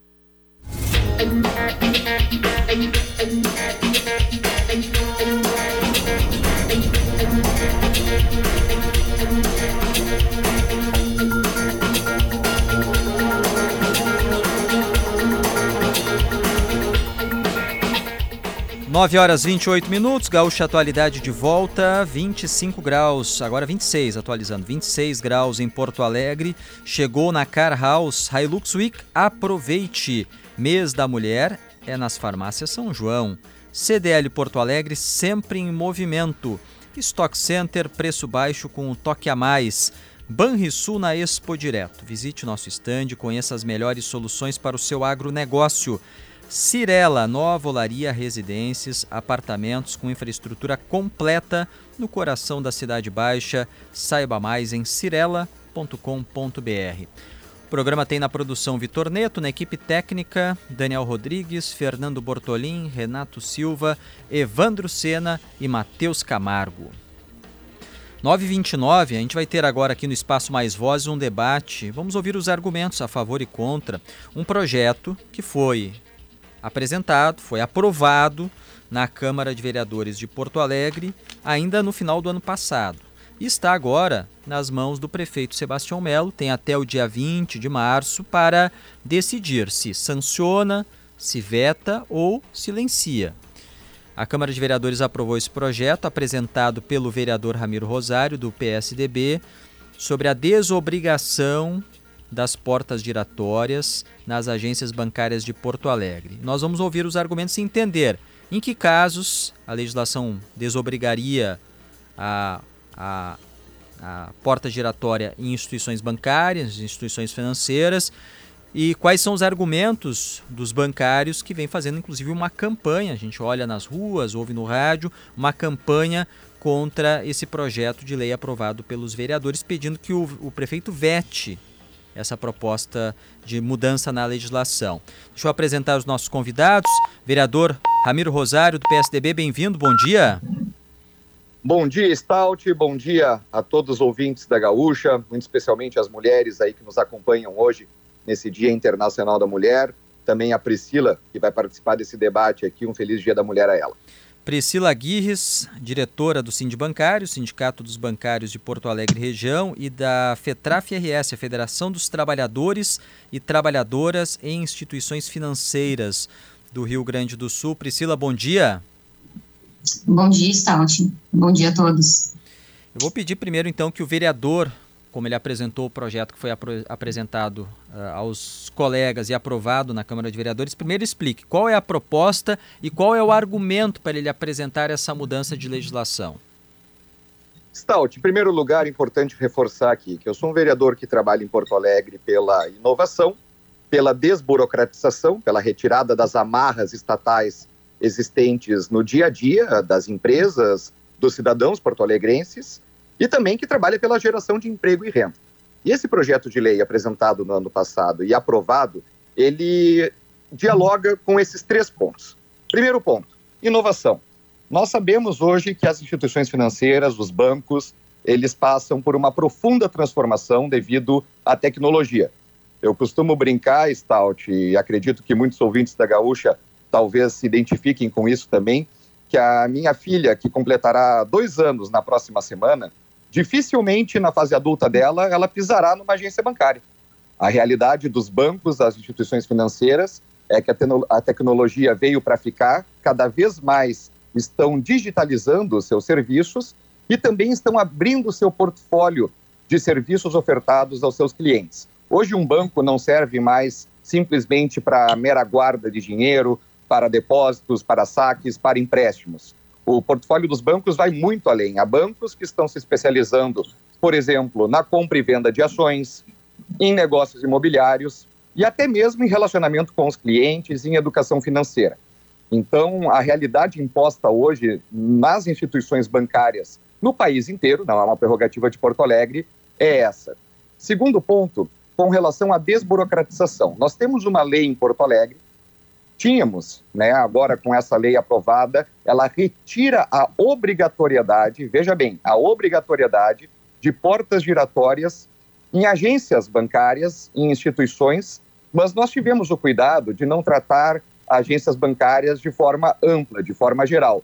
Nós retiramos a obrigatoriedade das portas giratórias naquelas agências que não lidem com numerário, ou seja, agências, como eu disse antes, de relacionamento com o cliente, agências de negócios imobiliários, agências que fazem uh, essa parte de compra e venda de ações, agências, portanto, que não têm um cofre, não têm a grande circulação de dinheiro, de depósitos e de saques uh, naqueles espaços, bem como também os locais de autoatendimento, o que já é uma realidade, sejamos francos, hoje na cidade. Nós temos caixas eletrônicos na parte da frente das agências, que os clientes já, ao ingressar na agência, não passam pela porta giratória. A porta giratória se dá para dentro da agência, onde há aquela circulação de dinheiros, o depósito e saque em maior volume, com atendentes nos caixas e por aí vai. Na parte de autoatendimento, na parte de caixas eletrônicos, nós já não temos, na realidade, na prática da cidade, as portas giratórias e com a nossa lei buscando desburocratizar, buscando colocar a vida real dentro daquilo que está escrito na norma da legislação de Porto Alegre, nós buscamos equiparar isso, como está sendo feito em diversas outras cidades do país e também estados brasileiros. São Paulo, por exemplo, tanto o estado de São Paulo quanto a cidade de São Paulo, nem precisaram passar agora por essa modernização da legislação, porque nunca houve a restrição, nunca houve a obrigatoriedade da implementação de portas giratórias em qualquer tipo de agência bancária. E não é Sim. é o fato que nós estamos tratando aqui, estamos tratando especificamente com relação a essas agências uh, de relacionamento. E com relação à geração de emprego e renda, Stout, isso é muito importante colocar também. Deixa eu só, deixa eu ah. só, vereador, para a gente para ouvir os dois, né? claro. né? Então, deixa eu primeiro ouvir o argumento também dos bancários representados aqui pela Priscila. Qual é a preocupação de vocês, Priscila? Por que vocês pedem o veto dessa, desse projeto aprovado pelos vereadores? Entendem que tem aí uma brecha para é, desobrigar o uso da porta, inclusive naqueles bancos que têm circulação de dinheiro, tem caixa fazendo pagamentos e recebendo dinheiro? Exatamente, Stout. A nossa questão quanto às agências que têm numerário, que o projeto de lei, como está escrito, coloca que as agências que têm o plano de segurança aprovado pela Polícia Federal. Essas agências são as que têm numerário, que têm caixa, mas o plano de segurança, ele não obriga a porta giratória porque ele é baseado numa lei federal. Então, a lei federal, ela não exige a porta giratória, ela exige algum item de detecção, até mesmo aquelas raquetes. Então, a gente vê né, que isso é uma fragilização muito grande para essas agências, a gente já sabe porque nós tratamos né, com os banqueiros e que há um interesse né, em retirar as portas, por quê? Tirando as portas, tira-se também os vigilantes. Então, quando o vereador fala da modernização e da digitalização uh, dos processos do banco, sim, é real, mas uh, os criminosos também se modernizam. Então, os crimes virtuais, porque o funcionário bancário ele tem acesso a fazer as movimentações dentro da agência. Então, mesmo as agências lojas a qual o vereador se refere, é possível fazer transferência de numerário. E, como ele citou em São Paulo, já existe essa questão desses crimes, né, onde o, o ladrão entra na agência, coloca os funcionários sobre a ameaça de arma de fogo e obriga a fazer transferências. Então, assim, a nossa preocupação justamente é esse desconhecimento de, dessa rotina de banco e nós conversamos com vários vereadores, né, que votaram a favor, esclarecendo que tem toda essa questão de, de valores digitais, né, virtuais, que podem ser movimentados mesmo nas agências que não têm numerário. E como o vereador falou, uh, as agências que têm os caixas eletrônicos uh, antes da porta giratória, elas estão em desacordo com a lei municipal. Né? A porta deveria ser antes dos caixas eletrônicos. E o nosso dever, né, nós fazemos as denúncias na prefeitura, mas existe todo o processo burocrático e existem as, as ressalvas e recursos, então acaba se estendendo essa situação que leva essa ideia de normalidade, como se isso fosse normal, aceitável e tivesse dentro da lei, não está. Né? Então, flexibilizar a lei nesse sentido de fragilizar a proteção, nós não estamos falando só de bancários, nós estamos falando de bancários, clientes e todos os outros ramos que trabalham dentro de uma agência bancária, inclusive os vigilantes. Então, é, é, essa poss possibilidade dos bancos tirarem a porta, não sejamos ingênuos. Se houver a possibilidade de tirar, vai ser retirado. Já existem hoje agências que trabalham sem porta e sem vigilante, colocando todos sobre um risco muito grande, tanto dos clientes, né, que estão dentro das agências e que são vítimas de pequenos furtos e situações constrangedoras e desagradáveis dentro da agência, porque o funcionário está trabalhando. Ele não tem essa condição de garantir um ambiente estável dentro da agência. Então, Priscila, então, a questão da forma. É, qual é o ponto do texto da lei que vocês entendem que abre uma, uma brecha para outras agências também, que têm inclusive circulação de dinheiro, é, possam tirar a, a, a porta giratória? É porque ela excetua as agências que têm o plano de segurança da Polícia Federal. A questão é que a gente não pode basear no plano de segurança porque as portas não são item obrigatório do plano de segurança. É essa questão que a gente levanta, porque da forma como está escrito, né, coloca que as agências que têm plano de segurança se excetuam, mas né, elas se excetuam, se elas forem retiradas dessa obrigatoriedade, ela não tem obrigatoriedade de ter no plano de segurança. É essa questão que a gente Sim. levanta. E isso não ficou claro realmente para os vereadores, a gente conversou com alguns, né, estamos tentando conversar com todos, então, esses detalhes que são da rotina de dentro do banco não é de conhecimento de todos. Então, é o que a gente pede é o veto do prefeito para que essa discussão possa ser feita com mais fôlego né, na Câmara de Vereadores. Nós estamos indo né, nas, plenar, nas plenárias para conseguir conversar com os vereadores, mas conseguir chegar em todos e fazer essa discussão assim de forma mais tranquila e que todos possam entender os nossos argumentos é bem importante. Então, esse é o nosso pedido para o prefeito vetar para que a gente possa fazer essa discussão com mais calma na Câmara de Vereadores. Uhum. Vereador Ramiro Rosário, esse ponto aí que os bancários entendem que abre uma brecha para uh, eh, flexibilização ou desobrigatoriedade da, das portas giratórias em, em todas as agências, o, o, qual é o seu entendimento?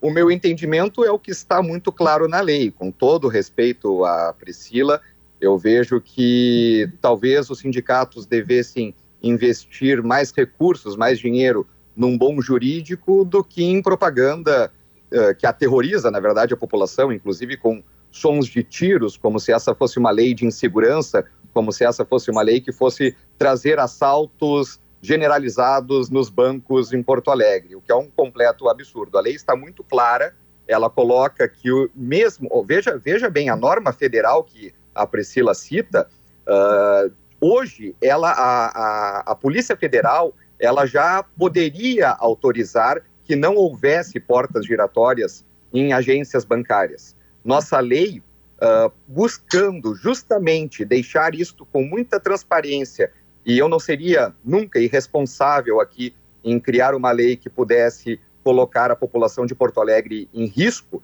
né, ela deixa clara que a, a, todas as agências que tiverem a exceptuação ali, que não precisarem mais colocar a porta giratória porque não lidam com cofre, com numerário, elas têm que ter sim o relatório de segurança aprovado da Polícia Federal. Então, não há essa, essa flexibilização, como está dizendo a Priscila, pelo contrário, a lei deixa muito clara que a Polícia Federal, mesmo quando a agência se encaixar dentro do perfil de que não precise de porta giratória, ela deverá sim ter ali toda a fundamentação da Polícia Federal, os demais itens de segurança, como vigilância permanente, também uh, itens que possam ali elevar a segurança do cliente. O fato é que assaltos a banco vêm caindo vertiginosamente no estado do Rio Grande do Sul ao longo dos últimos anos. Porém, tu deves lembrar muito bem que nós tivemos um pico de assalto a banco no ano de 2016 e 2017. Vocês lembram como estava o estado do Rio Grande do Sul em matéria de segurança naquele período? E nós tivemos aí um aumento muito grande de assaltos em agências bancárias. E aí eu faço a pergunta: naquele período se retirou portas giratórias? Foi por isso que aumentou os assaltos a bancos? Se retirou as portas giratórias e aumentou? É claro que não. O fato é que portas giratórias elas de forma geral, como bem disse a Priscila, o crime se moderniza, o crime utiliza de outros instrumentos, infelizmente, para poder realizar as suas ações, e as portas giratórias não são um limitador, não são elas que, em última instância, farão com que tenha um assalto a um banco ou não. Nós vivenciamos naquele período o que a própria Rádio Gaúcha chamava de cangaço do século XXI. Nós tínhamos cidades inteiras sitiadas cidades inteiras com reféns, uh, cidadãos se transformando em reféns nas ruas, e os bancos tinham portas giratórias. Deixa então não é pra... isso. Deixa eu perguntar para a Priscila. É o fato principal aqui que se coloca. Sobre esse ponto. Priscila, a porta giratória é uma segurança para quem trabalha, para quem vai a um banco, cliente também? Evidente, Stalch. As portas giratórias, quando o vereador fala que existem outros crimes, sim, os crimes precisaram se tornar muito mais complexos porque entrar numa agência bancária não é fácil. A porta, no momento que ela detecta o metal, ela trava. Então, ela impede a entrada. De fato, ela é o item mais importante de segurança porque barra na entrada. Todos os outros itens, alarme, o vigilante, o que se pode fazer para colocar a restabilidade no dinheiro, isso tudo é importante, mas a porta é o principal porque é o primeiro, é o primeiro item de defesa da agência. E essa questão de, de complexidade, de modernização dos assaltos, nós não podemos retroceder.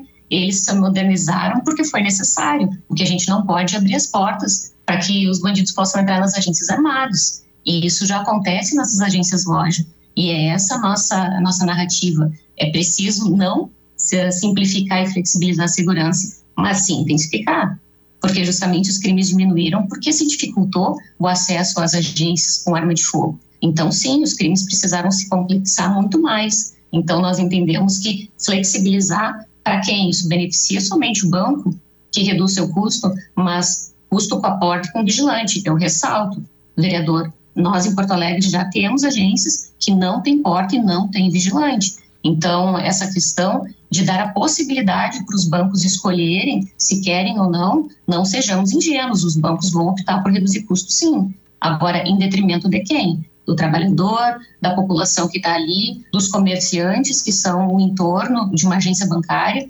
Então, é preciso ver com muita clareza que não, não se trata apenas da agência bancária e dos seus funcionários lá dentro. Existe todo um, conceito, um contexto que os bancos estão inseridos. Então, assim, essa função de falar em modernizar, é preciso muito cuidado, porque a gente está modernizando para quem? Pra, como, eu, como, eu, como eu comentei, só, vereadores, como eu comentei, tá nas mãos do prefeito agora, né? Ele tem até o dia 20 de março. A gente tem mais é, um minuto para cada um de vocês, então, com os argumentos. Qual os argumentos, uh, para o senhor, né, as considerações finais, seus argumentos, por que o prefeito precisa ou deve sancionar esse projeto aprovado pelos vereadores? Vereador Ramiro Rosário. Primeiro, colocar aqui, Stout, veja uma palavra que a Priscila utilizou representando o sindicato: narrativa. De fato, o que eles estão aqui levantando é uma narrativa. Eu lido com a prática, com fatos. Nós temos hoje mais de 1.500 unidades de negócios, essas agências, como eu mencionei no início, espalhadas pelo país. Sabe quantos assaltos teve nessas agências, Stout? Nenhum. Nenhum. Esses são os dados da Federação dos Bancos Brasileira. Nenhum assalto registrado nas agências de relacionamento, nas agências que não lidam com numerário, ou seja, circulação de grandes quantias de dinheiro. E reforço aqui, essa lei que nós aprovamos e que será sancionada pelo prefeito Sebastião Melo, ela não retira a obrigatoriedade de portas giratórias nas agências bancárias tradicionais, como nós conhecemos, que são as agências que lidam com grande circulação de dinheiro. Não, essas agências continuarão tendo portas giratórias. Nós estamos flexibilizando é justamente para que venham novos modelos, novas agências para Porto Alegre, gerando emprego e renda e não apenas para okay. os bancários. Não apenas para os bancários. Quando a gente fala em abrir uma nova unidade, tem muitas outras pessoas de outras cadeias produtivas Obrigado, que acabam vereador. circulando para fazer isso. Obrigado. obrigado, muito obrigado. Priscila Guirres, um minuto também para para considerações finais e os argumentos pedindo que o prefeito vete o projeto aprovado pelos vereadores. Nós pedimos o, que o prefeito vete esse projeto pelo seguinte: ah, os bancos hoje eles não abrem agências, eles fecham agências, eles estão nessa contramão. Então, não amplia uh, empregos em Porto Alegre. Uh, segundo, como está escrito o projeto, ele deixa margem para interpretações e a gente não pode deixar margem quando se trata de segurança. Esse projeto ele não foi explicado para os vereadores nos seus detalhes. Então a gente precisa de mais tempo para poder conversar com os vereadores. Esse projeto correu a toque de caixa, sem discussão com ninguém, da categoria tanto dos vigilantes quanto dos bancários e mesmo a população. Então a gente pede para o prefeito vetar esse projeto para que a gente possa ter esse tempo de esclarecimento de, desses detalhes que não são de conhecimento dos vereadores e até mesmo do prefeito, quando nos recebeu. Então, a, essa, essa ligação de modernizar favorece, vai favorecer somente os bancos, não a população. Então, a gente precisa conversar mais sobre isso, esclarecer os detalhes desse projeto e a gente pede o veto também. Obrigado. Priscila, muito obrigado, um bom dia. Obrigada. Ramiro Rosário, vereador do PSDB, e Priscila Guirres, diretora do Sindicato dos Bancários, o Sindibancários e FETRAF RS, a Federação dos Trabalhadores e Trabalhadoras em Instituições Financeiras. Obrigado, vereador. Muito obrigado, Stout. Quem tiver qualquer dúvida, me procure nas redes sociais que a gente explica o que o sindicato aí está tentando distorcer. Obrigado, Ramiro. Obrigado, Priscila. E assim a gente traz as duas vozes, os argumentos contrários, as visões diferentes em relação ao mesmo tema que já teve uma aprovação pelos vereadores e agora está nas mãos do prefeito. 948 chegou na Car House Hilux Week. Aproveite, mês da mulher é nas farmácias São João. CDL Porto Alegre sempre em movimento. Stock Center, preço baixo com toque a mais. Banrisul na Expo Direto, visite nosso estande e conheça as melhores soluções para o seu agronegócio. E Cirela, nova olaria, residências, apartamentos com infraestrutura completa no coração da Cidade Baixa. Saiba mais em cirela.com.br. Giane Guerra, por onde tu andas aí no Parque da Expo Direto Cotrijal?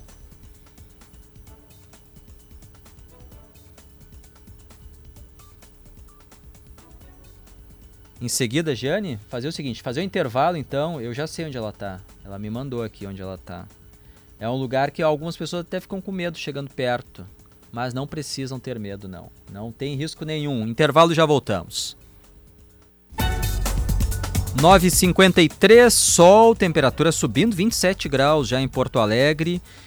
Banrisul na Expo Direto, visite nosso estande na feira e confira as melhores oportunidades e soluções para transformar o seu agronegócio.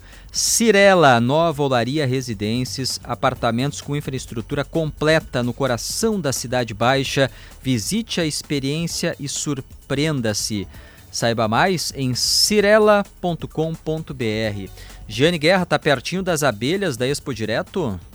Estou rodeada de abelhas, Stout, rodeada de abelhas aqui na Expo Direto e com o presidente da Associação de Apicultores de Carazinho, Valdir Maurer. Elas não têm ferrão, né, presidente? Não, todas aqui, né, é, todas sem ferrão, é a abelha que se chama da, da categoria do mirim, que muitos conhecem, né? É toda abelha sem ferrão que nós temos aqui na, na, na para expor aqui.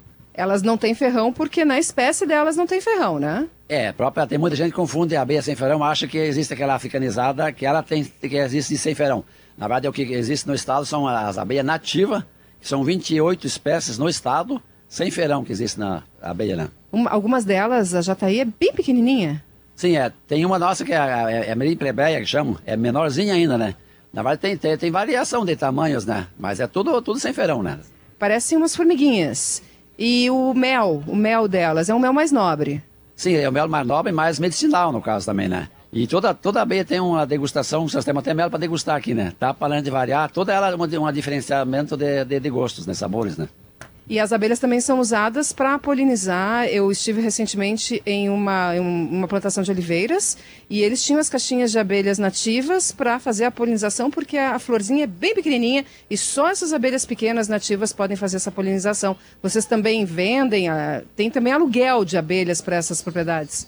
Eu até no meu caso, eu só crio hoje para, no caso demonstrativo, hoje é só demonstrativo aqui, eu, mas eu em casa, meu meliponário, eu tenho para vender os enxames, né? E a, o fato de mel ser medicinal é muito importante. Mas o maior trabalho da abelha onde realmente é na polinização, né? No momento que o ser humano ficar sem abelha hoje, é quatro anos de alimento, pois não temos mais alimento para comer, porque ela realmente é a polinização que é o que precisa, né? Ah, interessante. Esse é o presidente da Associação de Apicultores de Carazinho, Valdir Maurer. E aqui tem as caixinhas para quem estiver na Expo Direto. Pode vir aqui trazer as crianças, inclusive, para mostrar as caixinhas. Dá para ver as abelhas, inclusive a abelha rainha. É, tem uma, inclusive, que a abelha até é maior, é uma espécie uma abelha maior, mais ou menos o padrão é daquela abelha que a gente vê, que tem o ferrão. Faz o seguinte, eu vou chamar o Pedro, Jane, pede para ele abrir essa caixinha da abelha maior, ela tem um, um barulhinho, que é muito bonito. Fazer, fazer o seguinte, a gente vai fechar o programa com o som das abelhas aí da Expo Direto, tá? Aí tu coloca Combinado. o microfone ali pertinho, a gente vai ouvir o barulho. Fazer, enquanto isso, contato com o Pedro, acesse solarnagaúcha.intelbras.com.br e simule já a tua economia com a Intelbras. Pedro Ernesto Denardim, bom dia! Bom dia, Stout. Que grande façanha do Brasil de Pelotas, né? Que coisa emocionante ver aquele estádio Bento Freitas repleto de torcedores, cerca de 6, 7 mil torcedores torcendo muito pelo seu time e vendo uma vitória super importante sobre a Ponte Preta do Hélio dos Anjos, lá dentro do Bento Freitas por 2 a 0. Olha, Stout, para te dar uma ideia, isso representa 2 milhões e 100 mil reais por ir para a terceira fase da competição. Quer dizer, o Brasil nunca ganhou tanto dinheiro. Eu me lembro que no início do Campeonato Gaúcho eu disse: estou muito preocupado com o Brasil, porque esse Brasil está sem dinheiro, não está pagando as contas, está atrasando salários e daqui a pouco cai esse dinheirão essa dinheirama lá no estádio Bento Freitas para que os dirigentes possam saldar seus compromissos. Que façanha extraordinária e que grande ilha de comprometimento do futebol, que é exatamente a torcida chavante, a torcida do Brasil de Pelotas. Maravilha, parabéns a todos os chavantes, foi realmente uma noite consagradora. E hoje, bom, hoje nós temos o São Luís de Juí.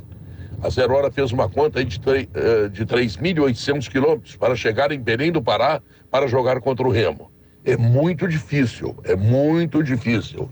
O Remo tem tradição, não é um time de primeira linha, claro, no futebol brasileiro, mas o São Luís também está com muita dificuldade, inclusive no Campeonato Gaúcho, onde pode até ser rebaixado. Mas enfim, vamos torcer para que o São Luís consiga também a sua façanha, apesar de todas as dificuldades que vai encontrar.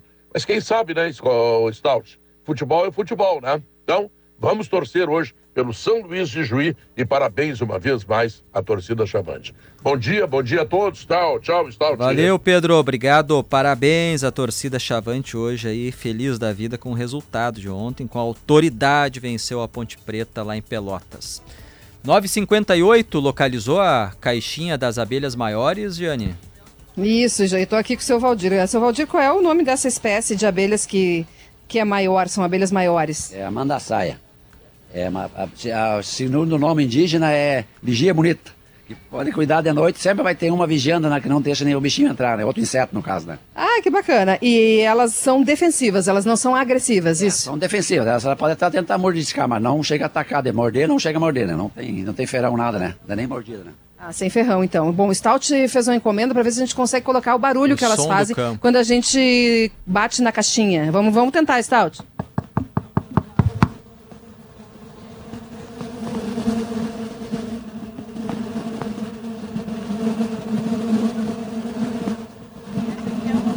Bom, não sei se chegou aí. Perfeito, Jânio. Som do campo. Parece Chegou que a gente está ao teu a- lado aí ouvindo as abelhas.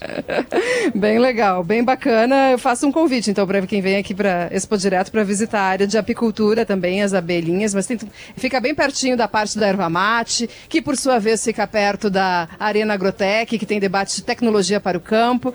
Muita coisa legal. E do outro lado aqui, também perto, tem o pavilhão da agricultura familiar, que a Gisele Leibrin falou mais cedo.